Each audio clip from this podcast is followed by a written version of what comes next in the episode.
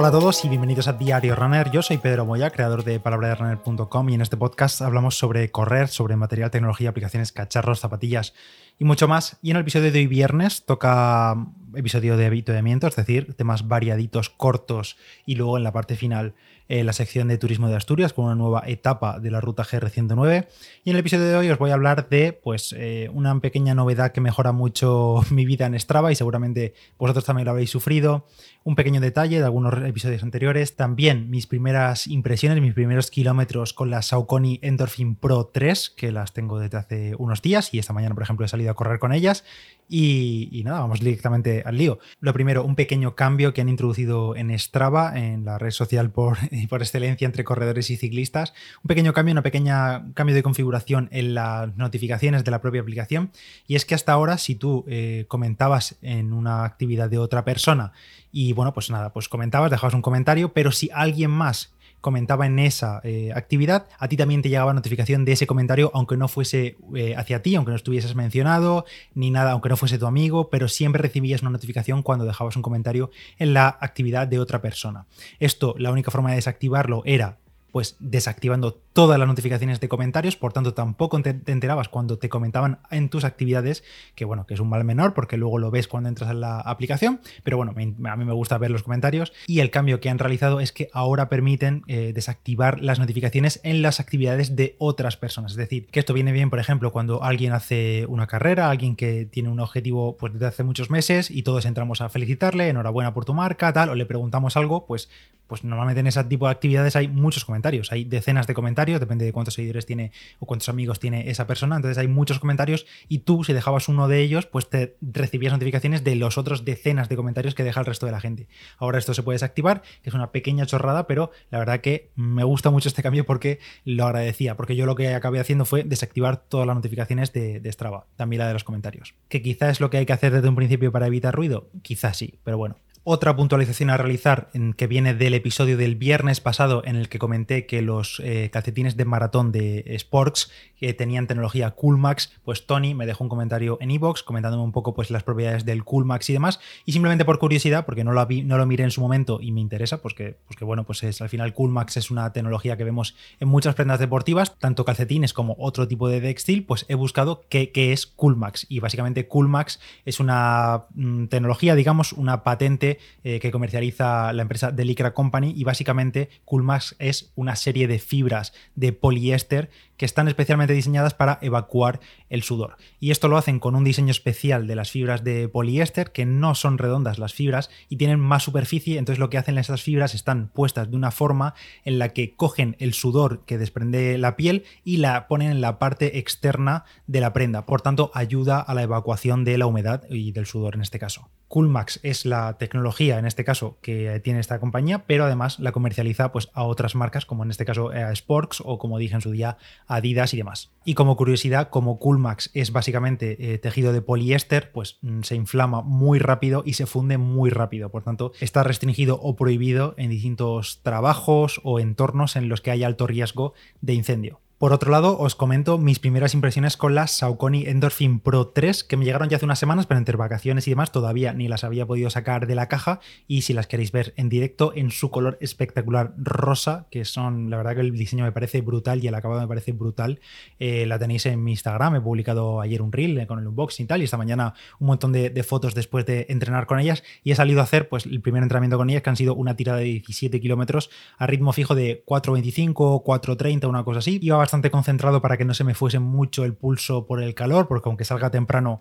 el calor sube, el pulso sube que da gusto. Y bueno, me he mantenido ahí en la media de 150 pulsaciones a ese ritmo de 4.25-4.30. Y en las primeras impresiones de esta Saucony Endorphin Pro 3, pues la verdad que son muy buenas. El upper me parece de lo mejor pero hiperventilado y además que viene súper bien para estos días dan tantísimo calor, hiperventilado, super, una malla súper abierta e incluso la propia lengüeta lleva como unas perforaciones grandes en la parte central, como que para, para que pase el sudor, vamos, para que salga el sudor y el pie se mantenga fresco. Además con bastante espacio para la parte delantera del pie, buen ajuste, bueno, lo típico que en la primera salida he tenido que parar al principio para ajustar un poco más los, los cordones, porque no lo había pillado el punto desde la salida de casa, y también en este caso en las Endorphin Pro 3 han metido todavía más espuma, que Saucony utiliza su espuma Pebax, que es el Power Ram PB, que es la mejor espuma que tienen ellos, y es pues al nivel top tier, al nivel de Zoom X, nivel de Light Strike Pro, y bueno, nivel de primeras marcas y yo creo que con este modelo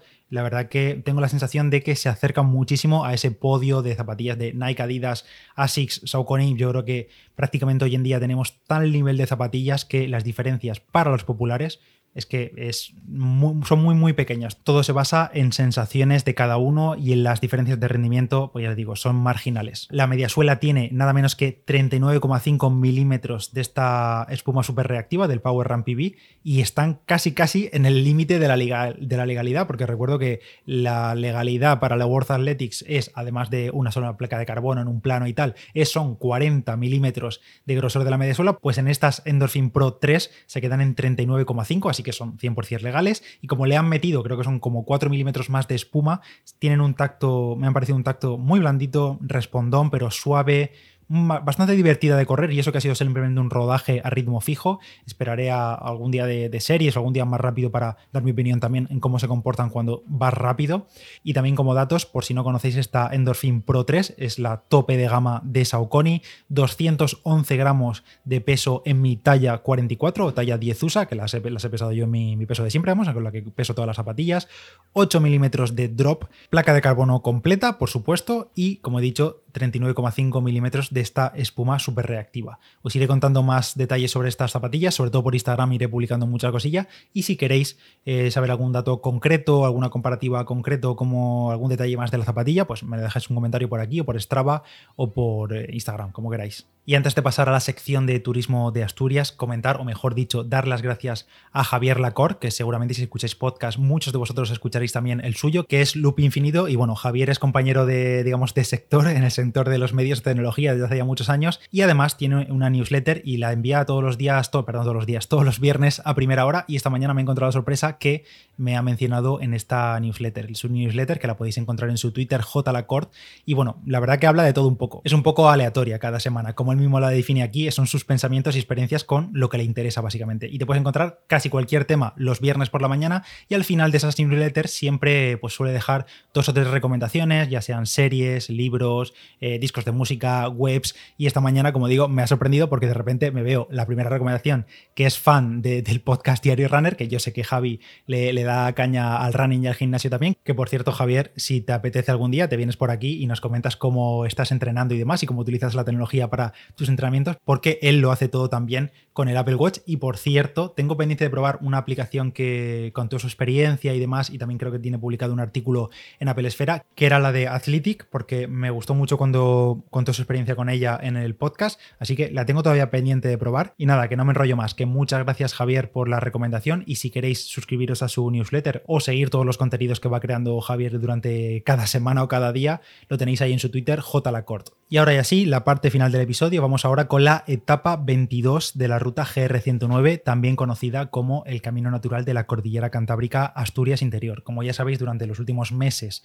tenemos esta sección semanal patrocinada por Turismo de Asturias, en las que voy contándoos sobre etapas y rutas de senderismo que podéis hacer por todo el Principado de Asturias en cualquier momento del año. En este episodio, la etapa 22 de las 27 que tiene en total la ruta GR109, así que estamos ya muy cerquita del final y en esta ocasión el camino natural recorre los valles y montañas del concejo de Cangas de Narcea por las sierras de Santa Flor, La Pillarma y el Acebo, donde se encuentra por cierto uno de los santuarios que despierta más veneración de todo el suroeste asturiano, que es el santuario de la Virgen de Acebo. Datos principales de esta etapa número 22, una distancia de 23,8 kilómetros de etapa, por tanto es larguita, unas 7 horas haciendo senderismo tranquilamente. Tenemos un desnivel positivo acumulado en esta etapa de 915 metros y un negativo acumulado de 930 metros. Como siempre, en la nota del episodio vais a tener un enlace a estas etapas, que podéis ver ahí todos los detalles, perfiles, por dónde se pasa, el track y todo eso. Y como he comentado, en esta etapa tenemos dos puntos de especial interés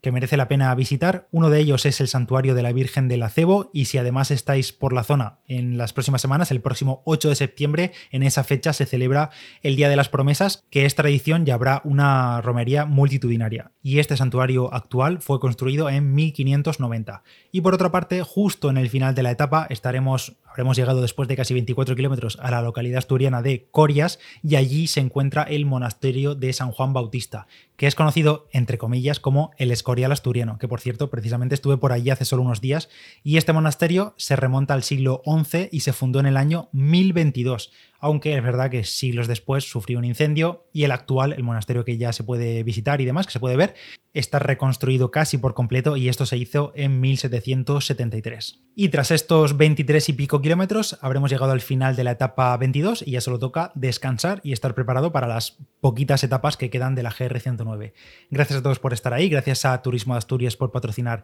este episodio. Espero que os hayan gustado los temas, tanto de este episodio como el resto de la semana, y en los próximos días os cuento más. Gracias por escuchar Diario Runner. Yo soy Pedro Moya, palabra de runner en Instagram y en Strava, y nos vemos por ahí. Chao, chao.